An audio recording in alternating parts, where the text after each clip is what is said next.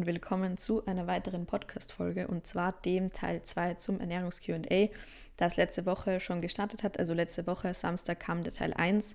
Den werde ich euch in der Podcast-Beschreibung verlinken, damit ihr gegebenenfalls den ersten Teil noch hören könnt, falls ihr das noch nicht gemacht habt.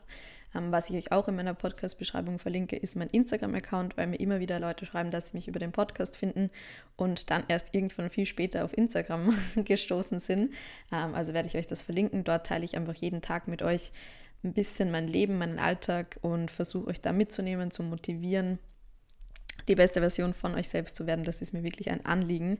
Genau, also ich bin da auch immer offen für Gespräche. Das heißt, wenn ihr irgendwelche Fragen habt, wenn ihr irgendwelche Anliegen habt, schreibt mir da sehr gerne eine DM. Und eine Sache noch, und zwar kann man ja den Podcast hier auf Spotify bewerten. Und das würde mich total freuen, wenn ihr da kurz eine Bewertung abgebt. Dauert zwei Sekunden, einfach auf den Namen vom Podcast tippen und dann oben eine Sternebewertung abgeben. Hilft mir natürlich, um einfach Feedback zu bekommen, wie euch der Podcast gefällt und eventuell auch für andere Menschen, die auf der Suche nach einem Gesundheitspodcast sind oder einfach nach einem Podcast, der ihnen Wissen im Bereich Mindset, Ernährung und Training vermittelt. Also, wenn ihr da kurz Zeit habt, zwei Sekunden, würde ich mich sehr freuen, wenn ihr mir da eine Bewertung abgeben könntet.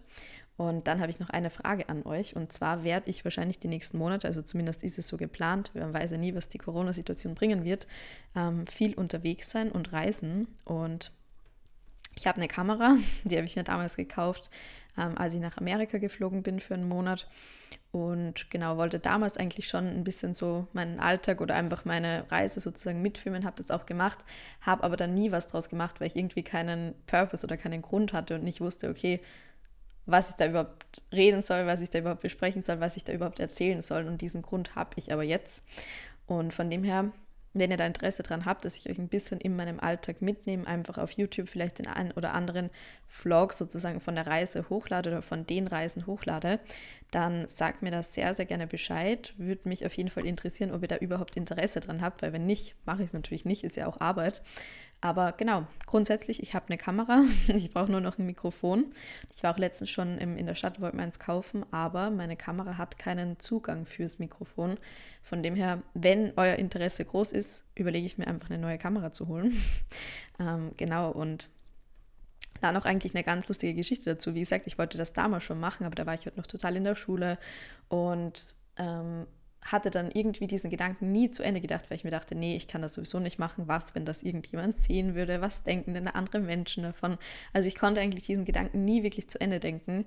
Und jetzt bin ich aber an dem Punkt, wo es mir wirklich scheißegal ist, ähm, was andere darüber denken. Denn es ist einfach mein Leben, es sind meine Entscheidungen. Ich habe unglaublich viel mit dem Ganzen hier schon erreicht. Ähm, für mich persönlich, für andere Menschen, konnte schon so vielen Mädels und Frauen in meinen Coachings helfen. Und das ist einfach meine Mission und meine Vision. Und da kam auch mal die Frage auf Instagram, wie gehst du denn damit um, wenn dich jemand aus deinem Freundeskreis, Bekanntenkreis, was auch immer auf Instagram findet? Ja, dann freue ich mich, weil vielleicht die Person auch ein Problem damit hat und ich der Person dabei weiterhelfen kann. Nee, aber Spaß beiseite, ich mache mir da überhaupt gar, keine Gedanken drüber. Ich weiß, dass mir einige Leute folgen, die ich kenne, Freunde von meinen Eltern auch, Nachbarn von mir, wer auch immer, wahrscheinlich hören auch welche diesen Podcast hier an und ich freue mich da wirklich drüber und Ihr müsst, wenn ihr eure, oder ihr müsst wissen, wenn ihr eure Vision, eure Mission oder einfach euren großen Sinn dahinter gefunden habt, dann denkt ihr einfach gar nicht mehr nach, was andere Leute drüber denken würden, weil euch das so, so viel gibt, dass es völlig egal ist. Und das sollte euch es auch jetzt schon sein, wenn ihr euren, eure Mission sozusagen noch nicht ganz gefunden habt, dann ist es auch auf dem Weg völlig egal, was andere Menschen von euch denken. Denn am Ende des Tages seid ihr diejenigen, die mit euch selbst sozusagen den Rest des Lebens verbringen. Und wenn ihr glücklich seid mit dem, was ihr macht, dann ist das das Aller, Allerwichtigste. Und es ist völlig egal, was irgendjemand anderer davon hält, darüber sagt, denn es ist euer Leben, es ist eure Chance, es sind eure Möglichkeiten. Nutzt die, verwirklicht eure Träume und kämpft dafür, arbeitet dafür, für das, was ihr erreichen wollt, für eure für euer Bigger Picture, für euer ja, gesamtes Leben auch. Und ja, da gilt es wirklich, auf euch selbst zu hören, euch nicht mit anderen zu vergleichen, nicht zu sehr auf die Meinung von anderen zu achten. Und ja, solange keinem schadet mit dem, was ihr macht, und ich bin mir sicher, das tun die wenigsten, dann whatever, dann kann doch euch die Meinung von jemand anderen vollkommen egal sein. Also das dazu. Ich kann da auch sehr gerne noch mal eine eigene Podcast-Folge dazu machen, weil ich tatsächlich viele Fragen auf Instagram bekomme, eben wie die eine Frage nannte, ja, was tust du denn, wenn dich jemand bekannter Verwandter auf Instagram findet? Ich verstecke mein Instagram nicht, also das ist ja öffentlich zugänglich, das kann jeder angucken und ich freue mich ja, wenn ich da ähm, bekannte Gesichter in meinen DMs habe. Nee, aber mache mir da wirklich überhaupt gar keine Gedanken und das solltet ihr auch nicht. Egal welches Thema, egal ob es Instagram ist, egal ob es eine neue Sportart ist, egal ob es ein Hobby ist, ob es ein Kleidungsstück ist, ob es eine Haarfarbe ist, ob es eine Gewohnheit ist. Macht einfach das, was euch gut tut und solange keinem anderen damit schadet, whatever, dann können euch die Meinungen auch den Rücken runterrutschen, wie man so schön sagt. Genau, und bevor ich jetzt noch länger über andere Dinge rede, starten wir in die Podcast-Folge rein. Ich bin nämlich tatsächlich gerade schon auf dem Sprung und habe jetzt noch ein bisschen Zeit, die Podcast-Folge fertigzustellen und dann genau 15 Minuten meinen Koffer zu packen. Und ich kann dann mein Mikrofon nämlich diesmal nicht mitnehmen, weil ich einfach keinen Platz mehr habe im Koffer.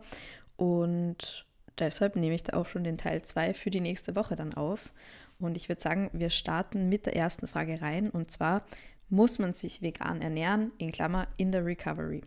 Vegane Ernährung ist super toll, aus vielen Gründen. Ihr wisst ja auch, dass ich mich großteils beispielsweise vegan ernähre, mich auch mal zu einem Zeitpunkt oder zu einer bestimmten Zeit lang 100% vegan ernährt habe. Das ist für mich nicht mehr ganz der richtige Ansatz, einfach aus persönlichen Gründen.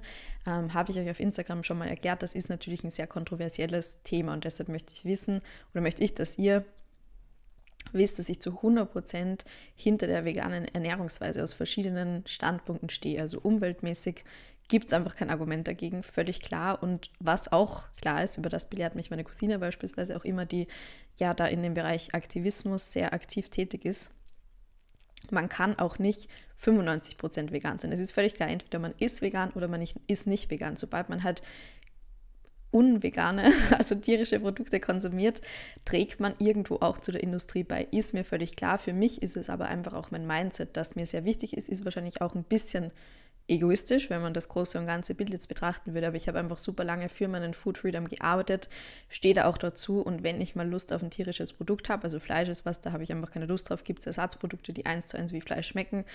Mir ist es auch nie um den Geschmack von Fleisch gegangen, hat mir auch früher nicht geschmeckt. Aber wenn ich zum Beispiel mal ein Ei möchte, dann esse ich das. Wenn ich mal den Käse möchte, dann esse ich das. Wenn ich mal den Quark möchte, dann werde ich es auch essen. Und wenn ich in Italien bin und mir eine Pizza bestelle und da Käse drauf ist oder mal ein Thunfisch drauf ist, dann esse ich es auch. Mir ist einfach dieser Food Freedom extrem, extrem wichtig. Für das habe ich sehr, sehr lange gearbeitet.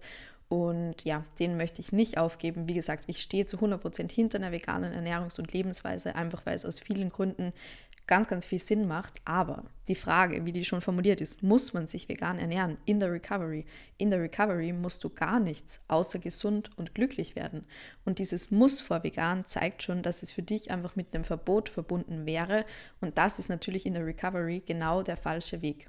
Konzentriert euch da darauf, gesund zu werden. Konzentriert euch da darauf, glücklich zu werden. Konzentriert euch darauf, viel zu essen und gebt erstmal keine Acht darauf, was ihr esst, sondern esst einfach mal, bis euer Körper die notwendige Sicherheit wieder erlangt, bis ihr all eure Fearfoods abgelegt habt. Und dann, wenn ihr an dem Punkt seid, wo ihr wirklich ohne schlechten Hintergrund entscheiden könnt, ob ihr euch denn vegan ernähren wollt, ob ihr denn vielleicht doch lieber auf zuckerfreie Alternativen umsteigen wollt, was auch immer, dann könnt ihr euch danach da immer noch Gedanken machen.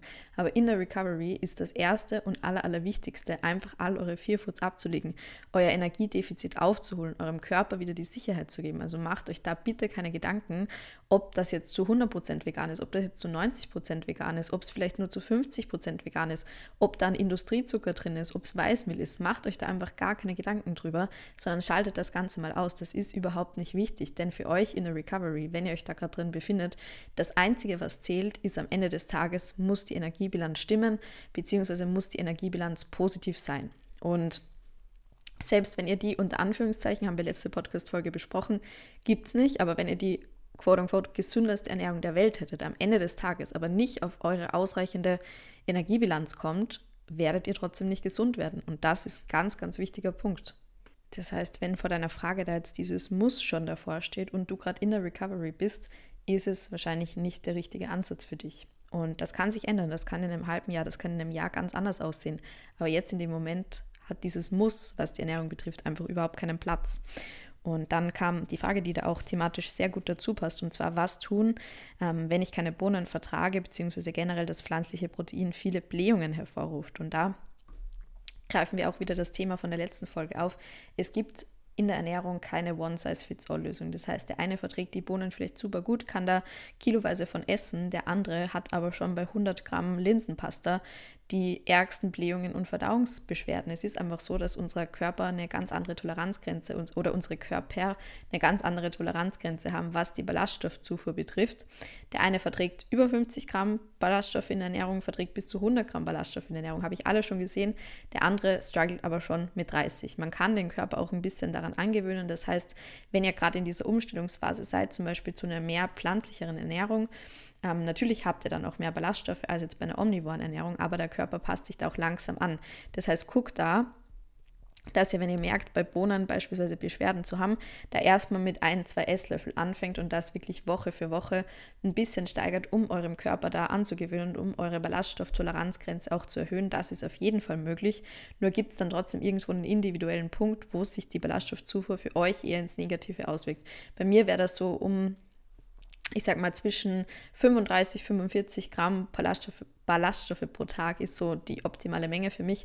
Wieso ich das so genau weiß, ist einfach, weil ich sehr viel Erfahrung natürlich in dem Gebiet habe und einfach auch, weil ich mich sehr gut spüre, beziehungsweise die Signale meines Körpers einfach zu 100 Prozent wahrnehmen kann. Und deshalb weiß ich, okay, wenn ich mich ungefähr in diesem Bereich bewege, das ist aber nicht so, bitte, dass ihr das jeden Tag ausrechnen müsst oder jeden Tag eintracken müsst. Ich tracke nie, aber ich weiß einfach ein bisschen, ja, viel über die Ernährungszusammensetzung, über die Nahrungsmittelzusammensetzung auch und habe dann ein sehr gutes Gefühl, in welchem Bereich ich mich befinde und merke dann für mich einfach, okay, über 45 bis 50 Gramm signalisiert mir mein Körper, okay, das reicht. Alles darüber hinaus wäre ein bisschen zu viel für mich und wirkt sich dann einfach negativ auf meine Verdauung aus. Und das heißt, was sollt ihr jetzt machen, wenn ihr merkt, okay, pflanzliches Protein bekommt euch nicht so. Entweder ihr steigt auf Alternativen um, wenn ihr aber trotzdem diese pflanzliche Ernährung einfach ja gern haben wollt oder einfach die Bohnen, Linsen, Hülsenfrüchte aus diversen Gründen sind ja auch super gesund integrieren möchtet, dann nähert euch da wirklich langsam an. Es ist kein Sprint das Ganze, sondern die gesunde Ernährung, ein gesunder Lebensstil ist ein Marathon. Das heißt nicht, dass es anstrengend sein muss. Das kann easy gehen, das kann flowen, das zeige ich euch in meinen Coachings. Aber ähm, ihr solltet wissen, dass es nicht von heute auf morgen stattfinden muss, eine Veränderung, sondern dass ihr euch da einfach Zeit geben dürft. Denn der Körper ist super schlau, aber der Körper ist auch keine Maschine, der, wo wir einen Knopf umlegen und dann funktioniert er anders, sondern da muss sich der ganze Verdauungstrakt einfach auch an die ähm, pflanzenbasiertere Ernährungsweise angewöhnen. Euer Mikrobiom muss sich umstellen, die Bakterienstämme müssen sich anders aufbauen und da braucht euer Körper einfach Zeit. Gebt eurem Körper einfach die Zeit. Es ist auch völlig normal, dass da am Anfang mal ein paar Verdauungsbeschwerden auftreten. Nach, kann ich aus Erfahrung sagen, ein, zwei Monaten ist das aber weg und dann funktioniert eure Verdauung sogar überdurchschnittlich gut. Also gebt euch da Zeit, ja, lasst euch da Zeit. Überstürzt das Ganze nicht und genau, wenn ihr da Fragen, Interessen habt, ist natürlich auch ein Punkt, den ich in meinen Coachings betreue, Ernährungsumstellungen, gerade auf die vegane oder zum großen Teil pflanzenbasierte Ernährungsweise, dann meldet euch das sehr gerne, entweder über die Instagram DMs oder über das Kontaktformular meiner Website und dann unterhalten wir uns da mal drüber. Ähm, die nächste Frage, was sind deine liebsten Produkte für den Muskelaufbau? Und ich glaube, ihr könnt es euch denken, mein Nummer 1 Produkt ist der Reispudding. Und die Erklärung folgt, und zwar der Reispudding besteht aus weißem Reis, ähm, ist hydrolysiert, das heißt, er ist schon aufgespalten, also ist einfach super, super leicht verdaulich. Wenn ich jetzt zum Beispiel, da sind wir wieder beim Thema Ballaststoffe, 30 Minuten vor meinem Training äh, 60, 70 Gramm Haferflocken zu mir nehme, brauche ich einfach zu lange, um das Ganze zu verdauen. Wenn ich aber beispielsweise 30 bis 60 Minuten vor meinem Training jetzt meinen Reispudding zu mir nehme, ist er super schnell verdaut, einfach weil der weiße Reis natürlich weniger Ballaststoffe beinhaltet, schneller verfügbar Energie liefert und das ganze Produkt auch nochmal hydrolysiert ist. Das heißt, die Verdauung obendrein nochmal vereinfacht wird, beziehungsweise sich für den Körper einfach einfacher gestaltet, an diese Energie im Reispudding zu kommen oder aus dem Reispudding zu kommen. Und deshalb ist das einfach mein Top-Produkt, was den Muskelaufbau betrifft, war für mich einfach ein Game Changer, gibt mir super viel Energie, vor und nach dem Training super. Ich esse das wirklich zweimal am Tag und habe es einfach sehr lieben und schätzen gelernt.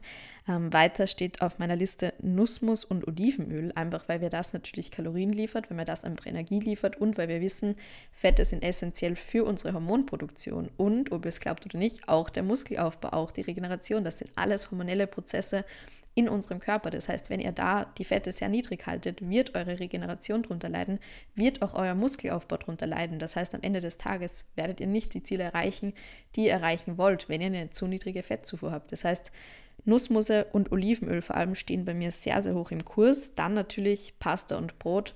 Carbs, Carbs, Carbs sind einfach unsere Hauptenergiequelle wenn es ums Training und wenn es um die Energie im Training geht. Von dem her wisst ihr auch aus der letzten Podcast-Folge, ich bin ein Kohlenhydratstoffwechseltyp. Ähm, und von dem her Pasta und Brot bei mir ganz, ganz, ganz wichtig. Und was ich dann noch da draufstehen habe, ist Sojajoghurt, Riegel, Proteinpulver, Erbsen-Crispies, Tofu oder Blended Chicken beispielsweise. Das sind auch so Produkte, die ich einfach ja irgendwo jeden Tag in meine Ernährung integriere, wo es mir dann ja, die ich einfach super vertrage, die mir super gut schmecken. Und das ist auch so der Key. Findet die Dinge, die euch gut bekommen, die euch gut schmecken, die könnt ihr dann auch in einer größeren Menge essen. Und das hilft euch natürlich zu, für den Muskelaufbau, denn für den Muskelaufbau müssen wir in einem Überschuss sein. Und wenn ihr da einfach die Dinge und die Gerichte findet, die euch gut tun, dann macht es auch überhaupt nichts, wenn ihr da sagt, okay, das esse ich jeden Tag mittags oder das esse ich jeden Tag abends. Das ist auch einfach, erleichtert euch das Leben, denn ihr müsst euch nicht jeden Tag ein neues Gericht überlegen, sondern wisst einfach genau, was ihr gut vertragt, könnt das dann ein bisschen in einer anderen Zusammensetzung kombinieren, aber ihr müsst eure Ernährung ja nicht jeden Tag neu erfinden. Also ich habe wirklich jeden Tag meinen Reispudding drin, ich habe jeden Tag meine Nudeln oder mein Brot dabei. Ich habe jeden Tag auch meine Haferflocken, ich habe jeden Tag meinen Sojajoghurt, meine Riegel, mein Proteinpulver, Natürlich mein Obst und Gemüse auch völlig klar, aber ich glaube, ihr wisst, worauf ich hinaus möchte. Also ich erfinde meine Ernährung nicht jeden Tag neu, sondern ich weiß einfach, welche Produkte ich gut vertrage und da spricht überhaupt nichts dagegen, die dann auch oft in die Ernährung zu integrieren.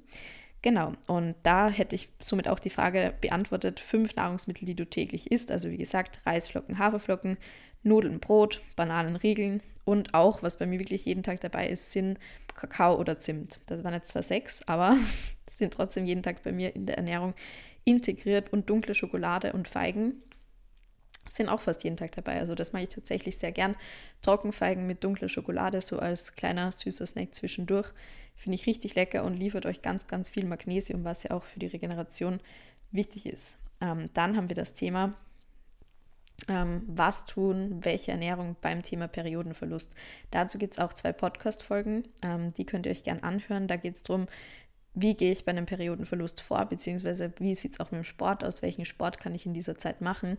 Und wie gesagt, das wäre jetzt wieder ein Thema für sich. Da würde ich euch wirklich ans Herz legen, euch die beiden Podcast-Folgen anzuhören, bevor ich da das Ganze jetzt nochmal aufmache, denn da müsste ich jetzt 40 Minuten drüber sprechen und ich habe euch das wirklich super in zwei Podcast-Folgen zusammengefasst, wirklich auf den Punkt, gebracht, habe auch zu den beiden Folgen total positives Feedback bekommen. Also wenn ihr vom Ausbleiben der Periode betroffen seid, dann hört euch das unbedingt an und was ich euch auch sagen möchte, ihr seid damit nicht alleine. Also ich würde sagen, 90 bis 95 Prozent meiner Klientinnen sind von diesem Thema betroffen. Ich war es auch, ich war auch von diesem Thema betroffen, habe mich dann in dem Bereich sehr viel auch weitergebildet, mir sehr viel Wissen angeeignet und helfe einfach jetzt Frauen und Mädels dabei, ihre Periode wieder zu erlangen und da einfach auf den richtigen Weg zu kommen. Denn am Ende des Tages, wenn ich mich gesund ernähre, wenn ich mich Sport betreibe, bin ich zwar per Definition gesund. Wenn ich die Periode nicht habe, dann ist es aber einfach ein Zeichen, dass ich irgendwas grundlegend falsch mache und das ist für den Körper nicht gesund.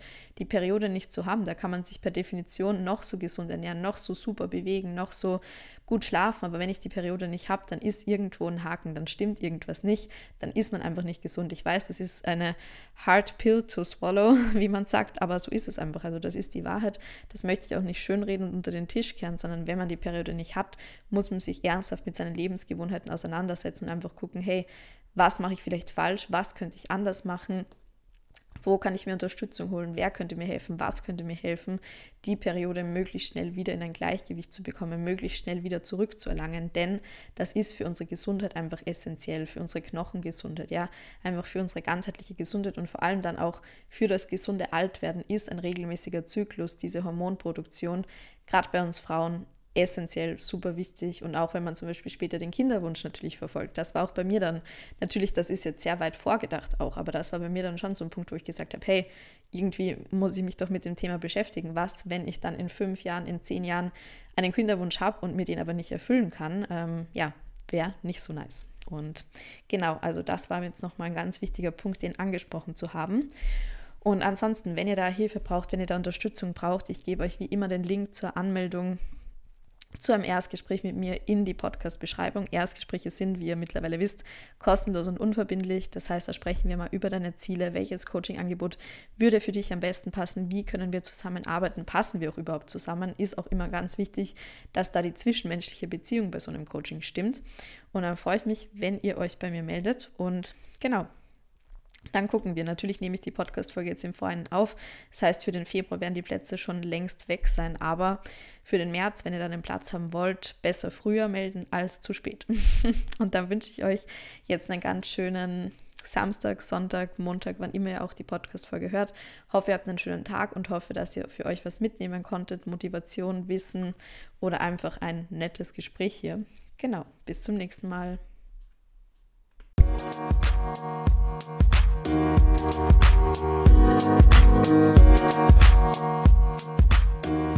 you.